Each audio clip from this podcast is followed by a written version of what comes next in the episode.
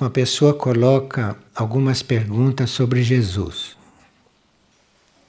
Nós estamos mais é, voltados para o Cristo cósmico e menos voltados para o Cristo histórico. Nessa biografia do Cristo histórico, tudo era simbólico. Parece que os fatos mais importantes, como o nascimento, o batismo, etc., eram símbolos de iniciações que o ser Jesus estava recebendo. E há sim quem ponha em dúvida se isto tudo tinha acontecido no plano físico, realmente, ou se todos esses fatos eram internos e foram contados como uma história física. E isto é uma coisa que muitas pessoas se questionam. Então, muitos se questionam se tudo isto aconteceu no plano físico se foram fatos internos. Mas, como nós dissemos no início, a nós importa o Cristo cósmico e não esta história. Muitos autores escreveram sobre isso e alguns, até espirituais, escreveram sem uma consulta prévia à hierarquia. Nem tudo que foi escrito está autorizado e nem tudo que foi escrito corresponde a uma certa verdade. Alguns autores espirituais vão mais longe e dizem que Jesus nunca foi crucificado e que Jesus morreu de morte natural. Tudo isto são hipóteses e não é possível uma discussão sobre isso porque não há provas concretas da existência desse ser aqui na Terra. Quer dizer, não há um dado concreto. De forma que as pessoas aqui estão diante de um fato, no fundo, misterioso. Um dos autores que mais se aproximou disto com veracidade e com bastante respeito foi Alice Bailey. Alice Bailey escreveu sob a responsabilidade dela de Belém ao Calvário. E depois de escrito, o mestre tibetano aprovou o livro. E como o mestre tibetano aprovou o livro, pode-se ler aquele livro como algo válido. Quem tem necessidade de aprofundar isto do Cristo histórico, não? Pode ler de Belém ao Calvário, que é uma boa fonte. Sobre Jesus, há muitas obras e muitas até psicografadas. Há muita literatura em torno de Jesus. Como se disse, o melhor seria que a gente estivesse diante do Cristo, do próprio Cristo cósmico, não? Que lá está tudo incluído e nós não ficamos com essas interrogações, no fundo, inúteis. Porque se ele foi crucificado ou não, se ele passou pela iniciação da crucificação só nos planos internos, isto faz pouca diferença. É uma questão da gente sintetizar, de ficar na essência das coisas, principalmente com esses assuntos, que é para a mente não devagar, não se perder energia com algo que, no fundo, é também uma questão de fé. Uma pessoa está perguntando até que ponto o nosso estado físico e psicológico pode influir sobre a nossa consciência da aproximação da graça. Quando se fala de corpo físico, é o corpo etérico físico. O corpo físico e, portanto, o cérebro estão dentro de uma espécie de envoltório que é o corpo etérico. E é esse corpo etérico que deve estar purificado, deve estar ordenado, deve estar harmonioso, que é para ele poder transmitir ao cérebro físico certos fatos internos. Porque senão nós ficamos diante de certos fatos internos através de sensações, e isto passa por vários filtros que vão materializando as coisas. Mas se o corpo etérico está bem purificado, se o corpo etérico está bem nítido, e aí é muito importante os nossos costumes, né? É muito importante os hábitos que a gente tem, hábitos físicos, que influem diretamente no corpo etérico. Então, se o corpo etérico está bem nítido, o cérebro e, portanto, o nosso plano consciente vai percebendo certas coisas internas com mais facilidade. É o corpo etérico que permite também que a gente registre no físico certos fatos mais sutis. Esse corpo etérico que protege o físico, ele pode nos indicar de que regiões da consciência vêm certas ajudas. E o etérico passa para o corpo físico certas sensações vibratórias através do etérico. Então, o etérico está mais em contato com o que se passa nos planos sutis do que o físico. E o etérico pode fazer vibrar áreas do físico que dizem respeito ao que está sendo tratado nos planos internos. Por exemplo, se você pede luz sobre um assunto, se você deve escolher entre duas coisas, você pede luz e você pode receber uma luz por várias vias, inclusive etericamente. Etericamente, como é que você recebe? Você pergunta: isto é para ser feito? Se a resposta vier etericamente, é como se você recebesse uma eletricidade aqui do lado direito, do corpo físico. E se for para não ser feito, etericamente, você recebe uma corrente elétrica do lado esquerdo. Então, isso são coisas que vai se conhecendo através da experiência. E muitas pessoas que têm dificuldade para fazer contatos mais profundos, mais internos, pessoas que ainda estão depurando as suas vias intuitivas, podem sim, se cuidarem do etérico, terem o etérico como uma, uma chave, uma fonte de sinais, nesse sentido. Agora, de dentro para fora, também o etérico pode ser muito útil. Por exemplo, nós podemos saber se estamos tendo uma expansão positiva na área cardíaca, se estamos sendo amorosos, se estamos sendo colaboradores, se estamos agindo harmoniosamente, porque o etérico se expande aqui na área cardíaca e produz um calor que você sente fisicamente. Este corpo etérico pode ser muito útil se nós soubermos cuidar dele.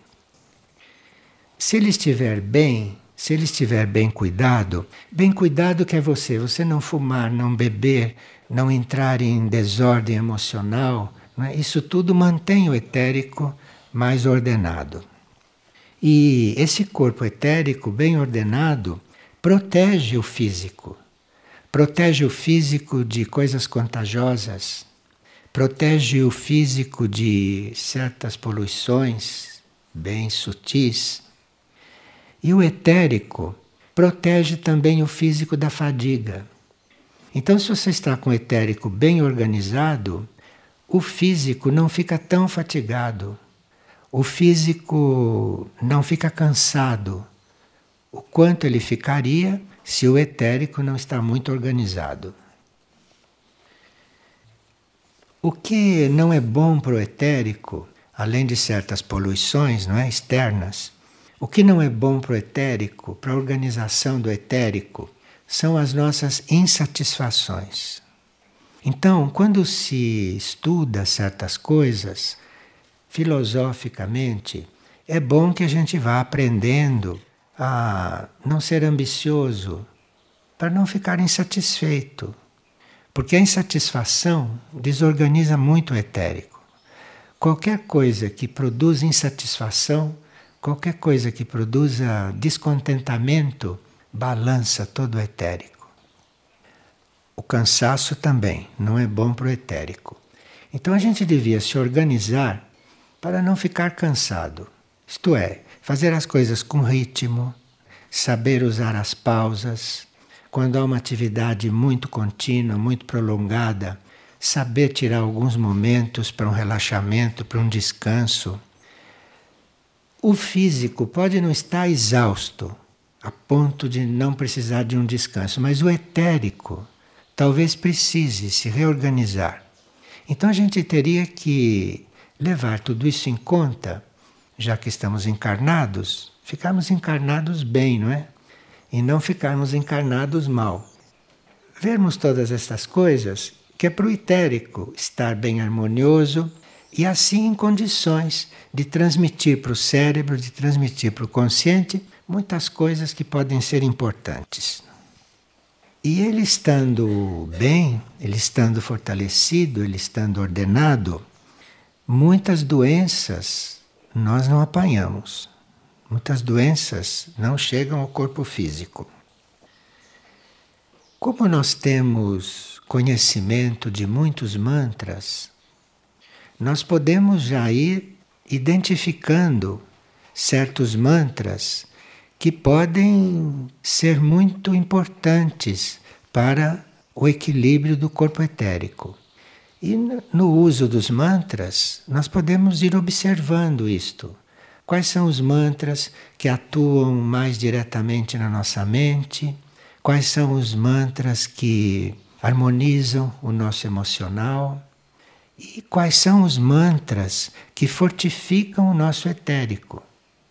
Um mantra pode fortificar o etérico, só no você pronunciá-lo. Isto é, não é que os mantras devam ser tidos como coisas utilitaristas e como medicamentos, não é isto. Mas é bom a gente saber, porque isto dentro do conjunto da harmonia do ser pode estar muito bem. E não por isso você vai perder o sentido espiritual e interno do mantra. Isto tudo pode estar incluído uns momentos, por exemplo, de concentração mântrica, concentração no mantra, alguns momentos já influem demais sobre o corpo etérico. Influem muito mesmo. E muitas forças negativas se afastam do corpo físico, vão para longe pelo trabalho etérico, que foi estimulado pelo mantra. São coisas que se combinam e se nós tivermos em consideração, se levarmos em consideração a existência e a necessidade deste corpo etérico estar bem organizado, nós vamos usar os mantras e trabalhar com os mantras de forma muito mais eficiente. Porque esses mantras, esses sons, esses sentidos, isto pode penetrar muito mais nas nossas células físicas e já irem liberando a luz que existe dentro de cada célula. Para isto, o etérico é muito importante. Agora, esse corpo está bem não só com situações físicas, não só com situações externas, mas principalmente ele depende do nosso estado psicológico. Então, se nós temos confiança se nós temos fé, se nós somos pacíficos, o etérico está sempre bem. Agora, se nós estamos em conflito, o etérico não está bem. O etérico logo fica abalado com isto. Muda logo as condições dele.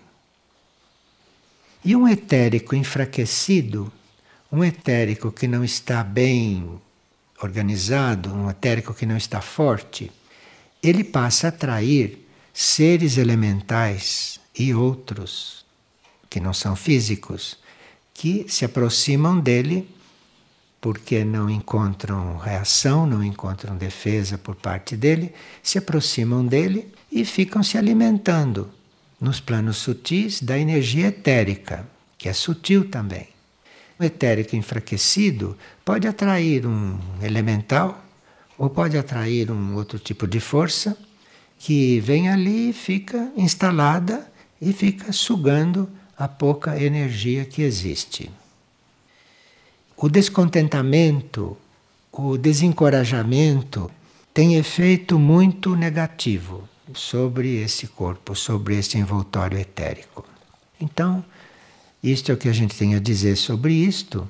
E se estamos trabalhando com mantras, se estamos trabalhando com oração, não é? com tantas coisas sutis, é bom que o etérico esteja em ordem, porque aí ele é uma boa ponte entre o que a nossa consciência, a nossa mente, a nossa alma faz e o corpo físico. E este veículo que nós precisamos dele também, para muitas coisas aqui. E uma pessoa está perguntando como é que nós desenvolvemos a sensibilidade. Como é que nós desenvolvemos a nossa capacidade de sentir, de perceber as coisas de uma forma mais sutil e mais interna? O trabalho com a sensibilidade é por graus, é por estágios. Então você não pode, por exemplo, estar percebendo, estar sendo sensível à presença de uma hierarquia se você não tem a sua sensibilidade treinada em lidar com os outros, com semelhantes aqui. Então, o primeiro grau de sensibilidade que nós temos que cuidar, ou perceber as coisas, o primeiro degrau é nós estarmos percebendo os demais seres humanos. Então aqui tem um treinamento. Não é complicado você perceber um ser humano. É só você se empenhar. É só você se interessar por isso e você adquirir o hábito de estar percebendo o que o outro está manifestando. Aí você vai desenvolver a sensibilidade em um grau bem primário, que é a porta de entrada para outros tipos de sensibilidade. Então, se você consegue desenvolver a sua sensibilidade diante de um outro ser, de um semelhante teu, aí você já começa a estar preparado para ficar sensível à vibração de um grupo. Isto já é um outro grau. Você não pode chegar diante de um grupo, ser sensível a que ele é, se você já não é sensível a um indivíduo. Se você não é sensível ao que um indivíduo pode estar necessitando ou transmitindo.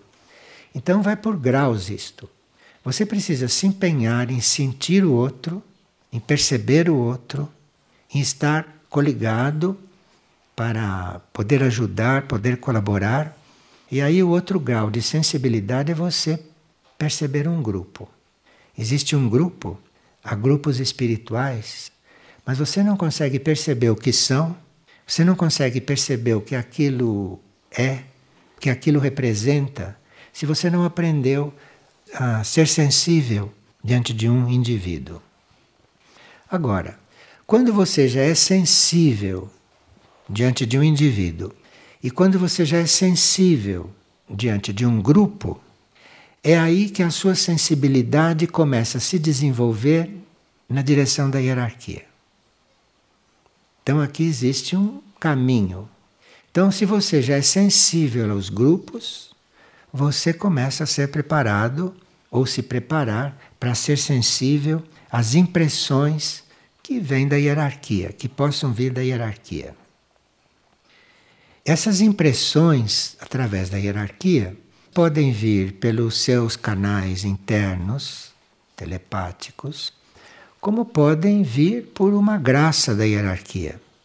A hierarquia pode imprimir no seu etérico, ou pode imprimir no seu mental, ou pode imprimir no seu corpo astral. A hierarquia imprime aonde ela deve imprimir. E você, através desta área, você sente a hierarquia. Mas o etérico é fundamental. O etérico é fundamental e o desenvolvimento da sensibilidade pelo outro e pelos grupos é muito necessário. E como é a hierarquia que nos passa todas as impressões a respeito dos centros planetários, e os centros planetários são hoje, na época atual, a fonte de conhecimento, de informações segura para nós, não? Que somos seres da superfície. Então, isto tudo é muito importante. É uma série de providências que nós teríamos que tomar uma série de atitudes que deveríamos ter bem preparadas em nós para finalmente chegarmos ao conhecimento daquilo que um centro planetário tem para manifestar neste momento para nós, humanidade. Então veja que as coisas começam de uma forma muito simples. Isso tudo começa no desenvolvimento da sua sensibilidade diante do outro que está ao seu lado, que está na sua vida diária. E vai terminar numa sensibilidade, que aí é de um outro jeito, até diante de um conhecimento que o centro planetário pode passar. Então, isto é uma escala de coisas. Qual o caminho mais curto para atingir o eu interno? Pergunta uma pessoa. Para nós começarmos a sentir este nosso mundo interior, para nós começarmos a nos voltarmos para o nosso nível mais profundo e, portanto, irmos percebendo isto que nós chamamos de eu interno. Nós dizemos eu, mas isto é muito impessoal, como todos descobrem quando tocam este nível. Para nós termos este contato nós temos que ter isto como a prioridade da vida. A prioridade da vida deve ser nós nos conhecermos interiormente.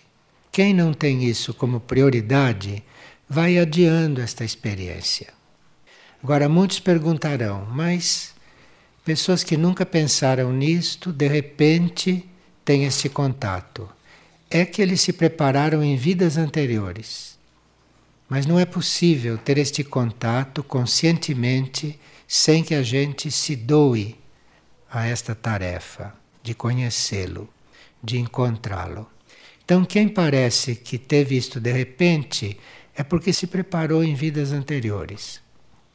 Então, nós temos que ter isso como prioridade na vida e fazer todas as outras coisas da melhor forma possível como tarefa, como tarefa que nós temos nesta terra.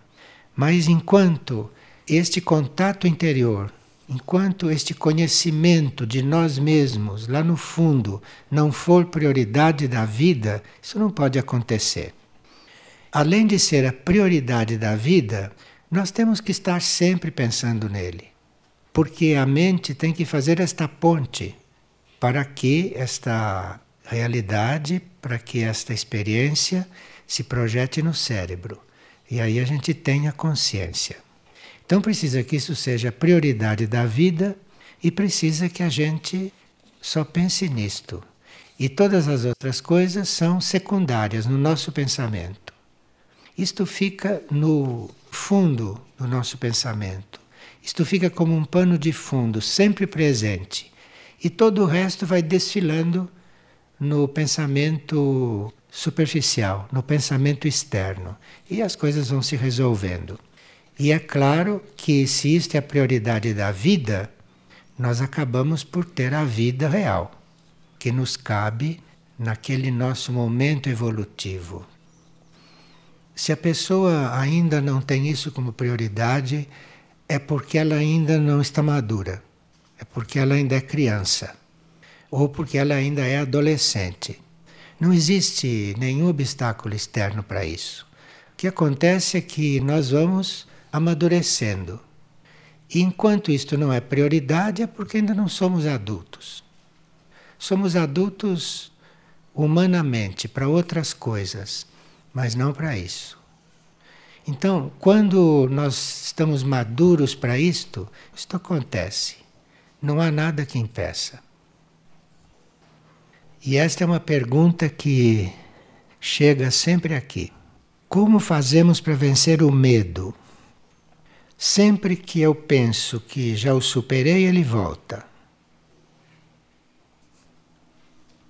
Enquanto nós não temos um certo contato com a nossa divindade interna, enquanto nós não temos um certo contato com o nosso ser interior, nós temos medo. O medo que nós temos é de morrer. E a gente só perde este medo quando entra em contato com a nossa parte imortal. Então precisa que haja um contato interno, pelo menos num grau inicial, que é para que a gente vá perdendo o medo. Vá perdendo o medo de desaparecer, de morrer. Esse é o único medo que existe. E que a gente interpreta de outras maneiras.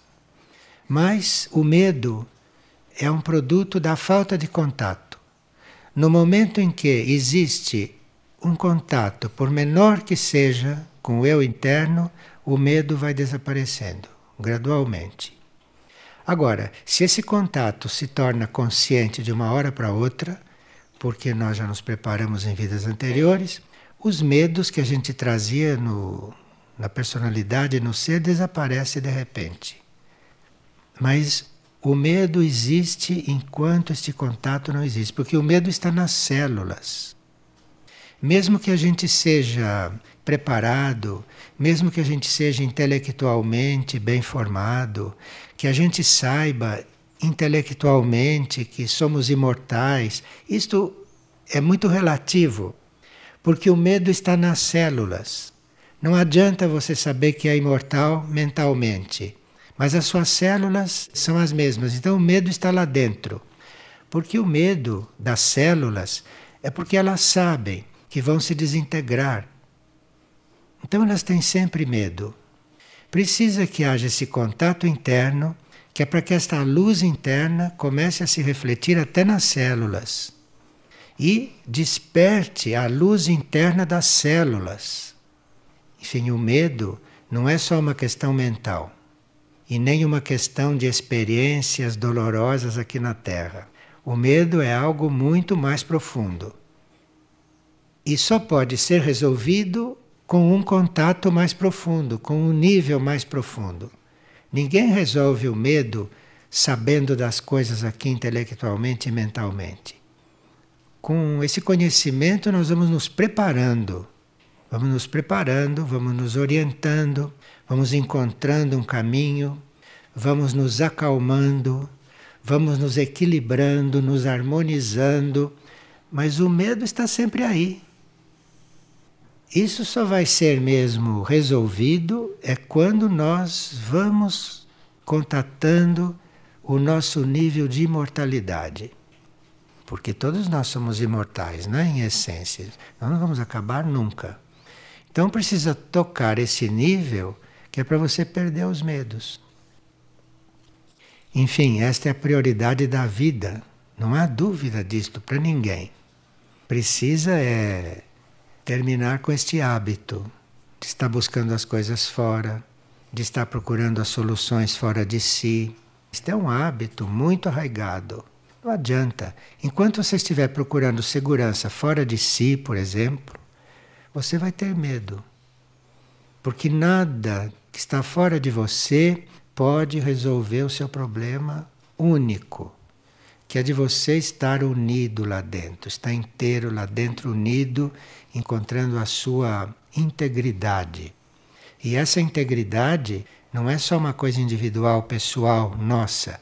Essa integridade, à medida que ela vai se confirmando, é uma integridade nossa com o cosmos também, com o universo. E aí os nossos problemas são outros, não são mais esses. Esta pergunta reflete a situação de muitas pessoas. Eu não tenho nada a perguntar, só tenho que praticar o que já aprendi em todos esses anos. e não é fácil praticar. Eu estou na lida de todo dia e talvez pratico 30% de tudo que sei ou que aprendi. Me sinto em paz e caminhando. Mas houve um tempo que eu me sentia patinando. Então já está melhorando. Esse 30% não é um número assim criado. 30% é a porcentagem do que a humanidade pratica, de tudo aquilo que sabe, de positivo. Então digamos que a gente digamos que a gente fique consciente do próprio trabalho, do próprio serviço. Que a gente fique consciente da própria tarefa. Por mais que a gente faça, mais que 30%, não sei se acontece. Porque há muitos níveis de consciência. E há níveis de consciência que são profundos.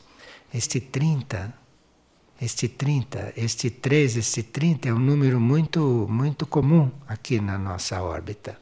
Então, quando você faz 30%, olha, já está muito acima da média humana. Porque não chegam a fazer nem isto. Isto é assim, mas não é para a gente se conformar. É para a gente saber estar diante do real e ver o quanto tem que trabalhar, o quanto tem que se alinhar. Porque há pessoas que se dão por satisfeitas quando se acalmam. Então existe lá dentro um, um turbilhão não é, de dúvidas, de forças e tudo. Então as pessoas recorrem a tudo isto que existe no campo do ensinamento e quando vão se acalmando, se dão por satisfeitas. Em geral é até menos que 30%. Mas vão se acalmando, já se dão por satisfeitas. E nós precisamos reconhecer que o plano evolutivo neste planeta não chega a ser cumprido sequer por 30%. Nós temos que ver isto com realidade. E aí pedir a graça da nossa consciência despertar para isto. Temos que pedir esta graça, porque mesmo sabendo disso, mesmo não tendo dúvida sobre isso, isso não basta. Precisa que venha uma graça do alto e desperte a consciência, não para saber disso, mas para cumprir o que tem que realmente cumprir. Para isso precisa graça.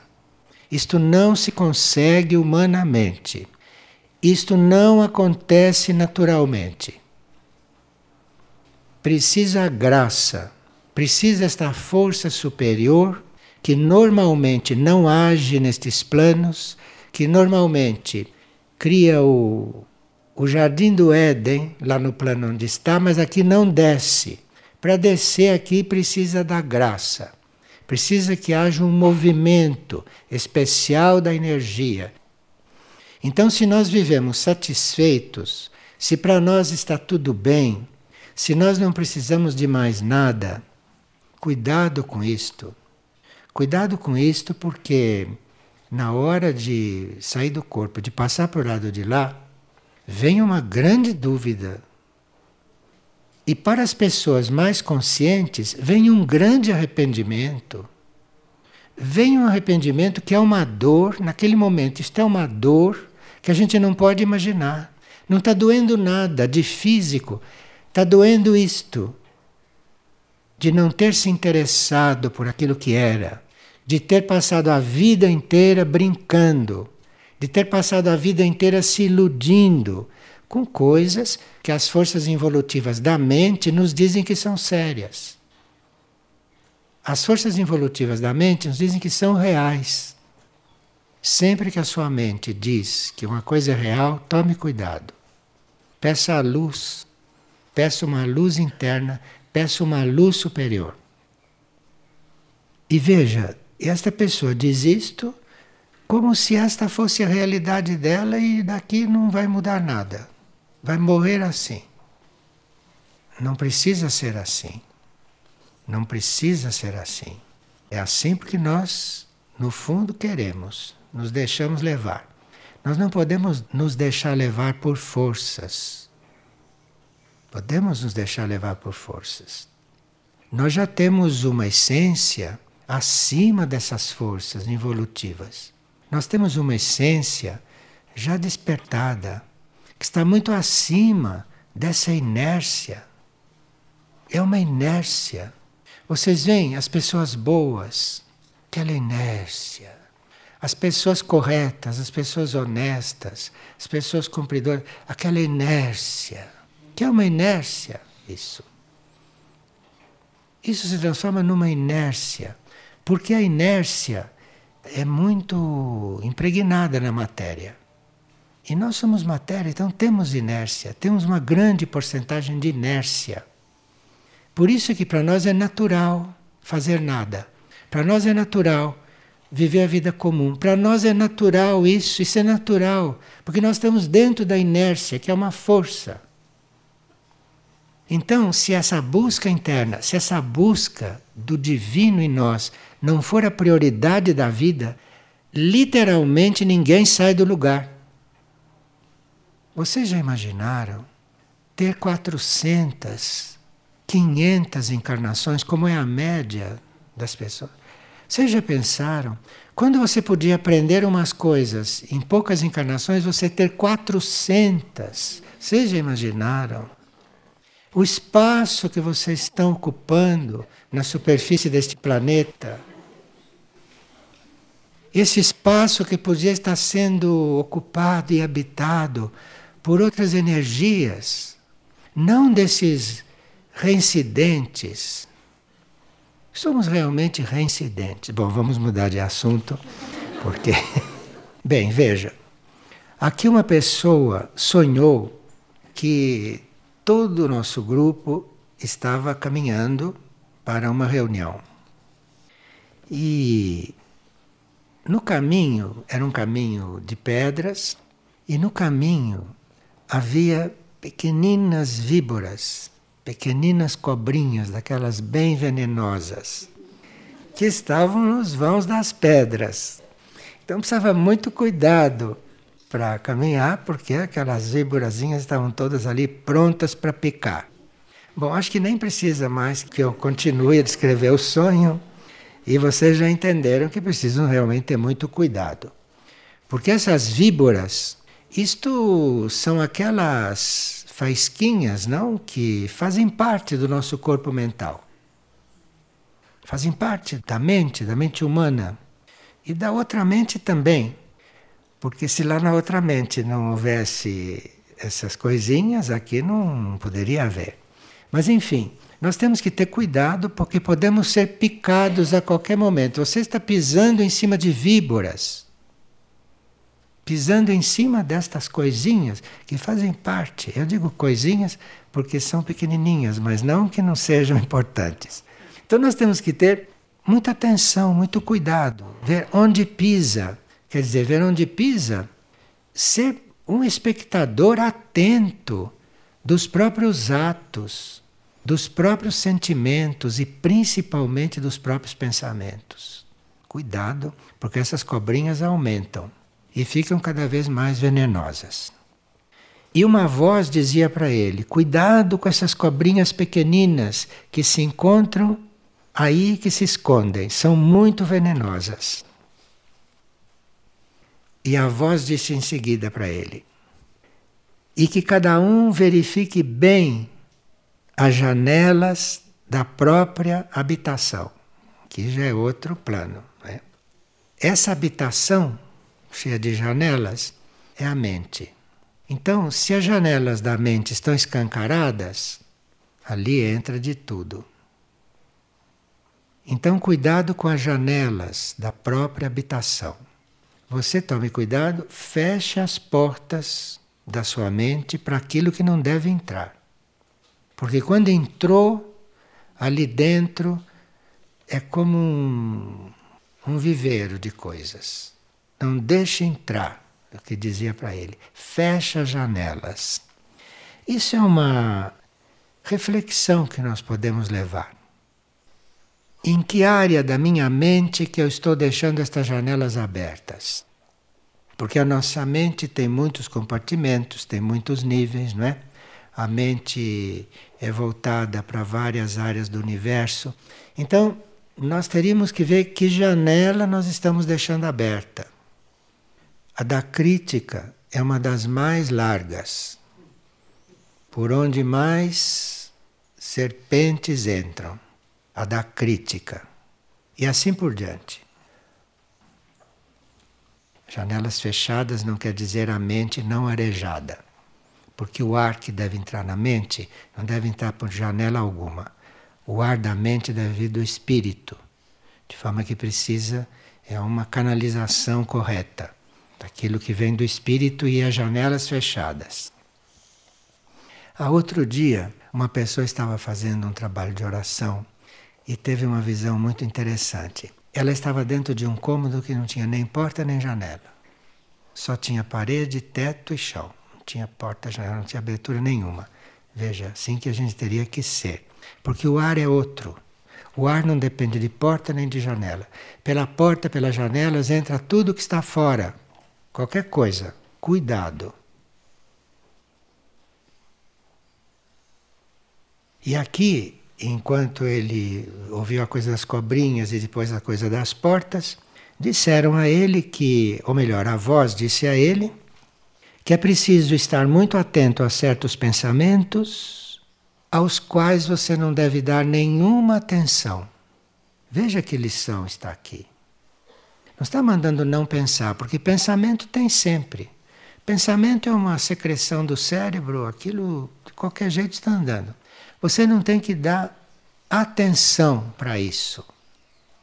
Tem que buscar realmente um nível superior de consciência, porque lá você vai encontrar as ideias, você vai encontrar o pensamento, mas você vai encontrar o pensamento com o P maiúsculo, não isso que é essa secreção do cérebro humano. Você vai encontrar o verdadeiro pensamento. E para isso você precisa não dar demasiada atenção a esse pensamento que vai escoando e nos quais todo mundo acredita. Enquanto essa secreção do cérebro e ficam se baseando nisto e chamam isto de pensadores. E uma pessoa estava mantralizando e viu imensas, majestosas árvores. E essas árvores estavam em círculo. E isto era num nível muito sutil. E acima destas árvores, que estavam em círculo, havia um ser, em reverência, dizendo: agora. Era só o que o ser dizia. E ele despertou com uma sensação de paz profunda quando ouviu aquele agora. Este ser que estava acima desse grupo de árvores pode ser o regente destas árvores. Porque o reino vegetal também tem os seus regentes. E certos grupos de plantas, principalmente de árvores, certos grupos têm o seu regente, como tem os seus anjos, tem os seus devas. Mas aqui era realmente um regente, não era um anjo e nem um deva de uma planta, mas era um regente de um grupo. O regente desses grupos de plantas, isto corresponde aos membros da nossa hierarquia. Existe uma hierarquia humana existe uma hierarquia espiritual da Terra. Existe também uma hierarquia para os outros reinos. Hierarquia, não? É aquela evolução. Todos nós não estamos nesta linha e vamos nos tornando cada vez mais conscientes. Isto então que nós chamamos a hierarquia que nos guia são aquelas posições às quais nós chegaremos. Nós vamos chegar lá. E eles estarão mais no alto. Isso existe também para o reino animal, para o reino vegetal e para o reino mineral. Não é a hierarquia espiritual humana, é outra hierarquia. E este ser é a hierarquia destas grandes árvores, destas árvores. E que disse agora, isto é, é um momento importante também para elas, não só para nós. Nós temos uma vaga consciência né, de quão importante é este momento. Quantas coisas estão sendo decididas neste momento. E se vê que para as árvores também. E para os animais também. E para as pedras também. Para tudo. Porque isto é um momento importante para todo o universo. Portanto, não tem nada excluído disto. E a palavra ouvida no sonho foi agora. Quer dizer, é agora. Não há tempo a perder. E uma pessoa colocou aqui: pedimos orações aos dirigentes da China e do Tibete. Todos vocês sabem né, o que está se passando por lá. Então, pedimos orações aos dirigentes da China e do Tibete. Toda aquela região representa uma polaridade do planeta que deve se recolher e que deve entrar num estado de vigília, que é a polaridade masculina do planeta.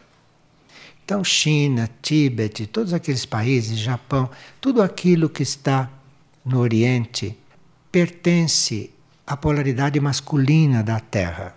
E isto deve aprender a se recolher. Assim como a feminina passou recolhida tantas épocas e agora está despertando.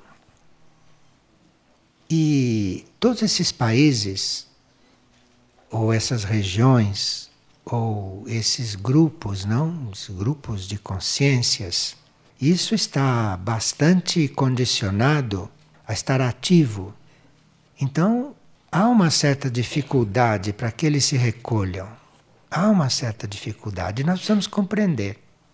Precisamos compreender e precisamos não confirmar essa dificuldade, porque isto leva realmente um tempo até que esses grandes países, não até que essas grandes nações percebam que tem que se recolher para se elaborar tudo aquilo que aconteceu e tudo aquilo que deve acontecer em próximos ciclos, elas precisam se recolher. E precisamos orar não para que eles também se recolham, mas precisamos orar para que nós despertemos. Nós despertemos. Porque deve haver um despertar aqui da polaridade feminina em todos nós, na nossa consciência, isto tem que despertar. Porque isto tem que ser o que eles foram, num outro sentido. A polaridade feminina de Deus que deve despertar. Porque a masculina já está realizada por um grande ciclo.